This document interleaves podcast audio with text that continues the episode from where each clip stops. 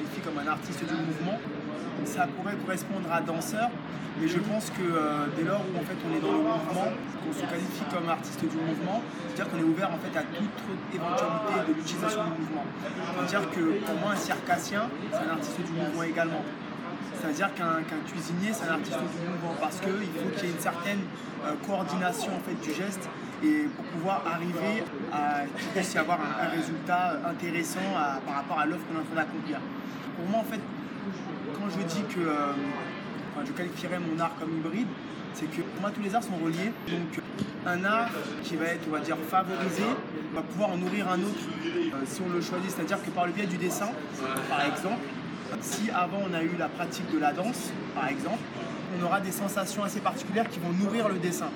Et vice-versa, si on fait du dessin, ben, le fait d'avoir des images assez graphiques ben, vont également nourrir la danse et donc impacter le, corps.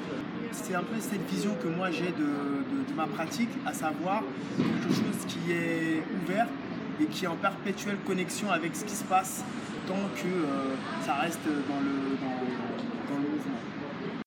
Mon art euh, privilégié, c'est la danse.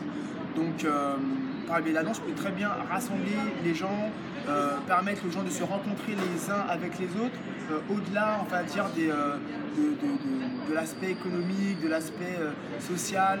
on est tous des corps, et par le biais du corps, on est en mesure d'avoir des connexions. Donc, lorsque je dis que moi, l'art est en connexion avec ce qui se passe, c'est que tout, tout, peut être, tout nourrit l'art et tout peut être nourri par l'art. Si on parle de ma vision artistique, moi je pense que ça serait plutôt une vision du monde c'est au-delà d'une vision uniquement dans le rapport à la danse, ça serait plus une vision humaine. Moi je dis ça? Parce que j'ai pas tout de suite été danseur professionnel, donc à côté de ça j'ai été éducateur spécialisé, donc j'ai travaillé en fait dans le social pendant 8 ans, donc vu mes études, et après une carrière de 8 ans dans laquelle j'ai vu énormément de choses. J'ai travaillé avec euh, un public très divers, très varié, dans des institutions très diverses, et j'ai toujours utilisé la danse comme euh, support de médiation. Donc que ce soit avec des personnes avec un handicap physique ou un handicap mental, que ce soit avec des jeunes en, difficulté sociale, que ce soit avec des personnes âgées, euh, la danse a toujours servi de vecteur de relation. Bon, après j'ai été un petit peu déçu par l'univers du social parce que bon, pour moi j'estimais qu'on devait un petit peu éteindre un incendie avec un verre d'eau. Et je me suis dit peut-être que je peux être utile autrement. Et donc pour être utile autrement, qu'est-ce que je savais faire? Ben, J'étais éducateur de jour et danseur la nuit. Donc j'avais mes groupes, je partais un peu en tournée le week-end, enfin j'avais des prestations le week-end. Le lundi, je revenais, voilà, j'étais éducateur. Je me dis, mais est-ce qu'il n'y a pas possibilité pour moi de pousser un petit peu dans cette direction-là, dans, la danse et dans l'utilisation de la danse comme outil? Et donc ce qui apparaissait tout simplement et, de manière très claire, c'était euh, la danse thérapie. Donc à partir de là, j'ai fait, après avoir été euh, éducateur, j'ai fait une formation de danse thérapie l'université euh, Paris Descartes, qui m'a énormément appris, qui m'a énormément apporté, ne serait-ce que sur la manière d'utiliser euh, la danse, l'impact que ça peut avoir sur les personnes, et puis même les dispositifs, parce que finalement, on parle de danse, mais ce qui amène au mouvement, en fait, je pense que c'est ce qu'il faut questionner au-delà du mouvement en lui-même.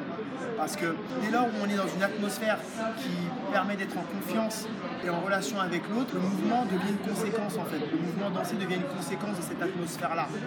Si je dois dire création, je parlerai de, de l'association que j'ai fondée, qui est pour moi une véritable création, dans le sens où euh, en fait, elle reprend un petit peu toutes les choses que, j'ai pu traverser en tant qu'éducateur, en tant que danse thérapeute, en tant qu'artiste.